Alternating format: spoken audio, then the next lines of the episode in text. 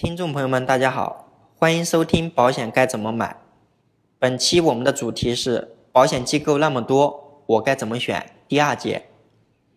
上一期在一百五十八家保险公司是否安全可靠这一层面，我们分别从三个方面做了阐述。接下来，我们将从保险公司发展策略、保险中介的特点，给消费者如何选择做进一步介绍。二零一五年。很多消费者对于华夏保险所知甚少，认为这是一家小公司。二零一六年中央电视台春晚期间有华夏保险的广告，随后在我的工作中就陆陆续续听到不少消费者说华夏是一家大公司。很明显，这些消费者主要依据保险公司的品牌效应来判断保险公司。保险公司营销主要有三大策略：品牌效应、产品性价比以及服务。策略一：品牌效应。我国的保险行业刚刚起步，由于很多消费者对于保险并不了解，享受服务的意识很薄弱等问题，往往更多关注的是品牌效应。为什么绝大多数消费者都了解人寿、平安、太平洋、泰康、新华这几家公司呢？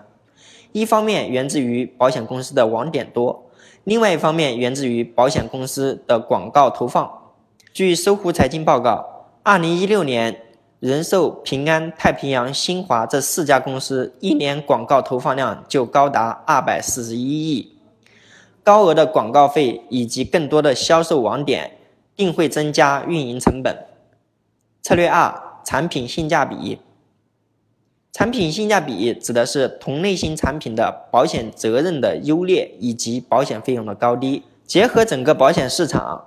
很多公司的产品在保险责任差的很多的情况下，保费依然高出百分之二十到百分之五十左右，相当于多缴了四到十年的保费。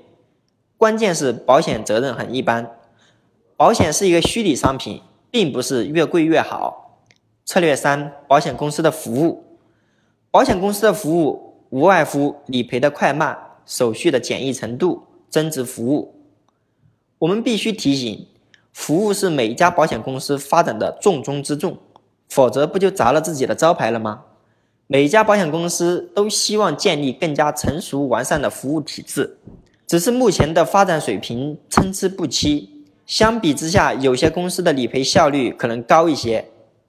这里请注意，理赔快并不是大公司的专利。随着互联网发展，保险理赔可能会越来越简单，增值服务多指。专家挂号、专家诊疗、二次诊疗等，绝大多数保险公司都已经配备了这项增值服务。那说到理赔，有些朋友可能会疑惑，保险公司的理赔难不难？出现这个问题，主要因为部分业务人员误导销售、消费者的误解、保险的特殊性这几个原因。展开说，我们至少要花一个专题，以后找时间再和大家细聊。关于保险中介，对于我们消费者来说，其实既陌生也熟悉。为什么？我们先卖个关子。我们都先来看一看保险法对于两种从事保险工作人员的定义和规定。保险法的第一百一十七条，我们简单的理解就是：保险代理人是根据保险公司的委托来做事，收了保险公司的钱，在保险公司授权的范围内。代为保险公司办理业务的个人或者是一个公司，简言之，保险代理人代表的是保险公司利益。保险法的第一百一十八条，我们简单的理解就是，保险经纪人是根据消费者的利益处理事情，受消费者的委托，为消费者与保险公司办理保险并提供中介服务的公司。简言之，保险经纪人代表的是消费者利益。中介公司指的是三种：保险公司的营销员、专业中介机构、兼业代理机构。其一，保险公司营销员，这就是保险公司专属的代理人，这个大家绝对熟悉。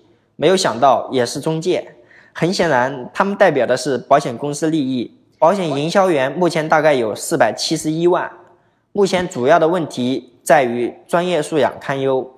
其二，专业中介机构。理论上来说，这个机构从业人员的专业素养在保险行业里最高，从业务角度来看，专业中介机构有保险经纪公司与保险代理公司，这两类公司均有绝大多数保险公司的产品资源。区别在于，保险经纪公司代表消费者利益，与消费者签订终身的售后服务合同，而保险代理公司代表的是保险公司利益，不签订售后服务合同。其三，兼业代理机构很明显，他们只是顺便做保险。主要有银行、航空售票点、汽车 4S 店。在银行主要是误导销售过多，所以这几年在大力整改兼业代理机构。由这两期的内容我们可以看出，找保险经纪人规划保险可以得到几乎全国所有保险公司的资讯。除保险合同外，还可以签订保险的售后服务合同，白纸黑字说明保险经纪人应尽的义务和责任，确保了消费者的合法权益。好，本期节目到此结束，欢迎关注我的微信公众号“经纪人胡志勤”，胡是古月胡，志是志向的志，勤是勤奋的勤。好，谢谢大家。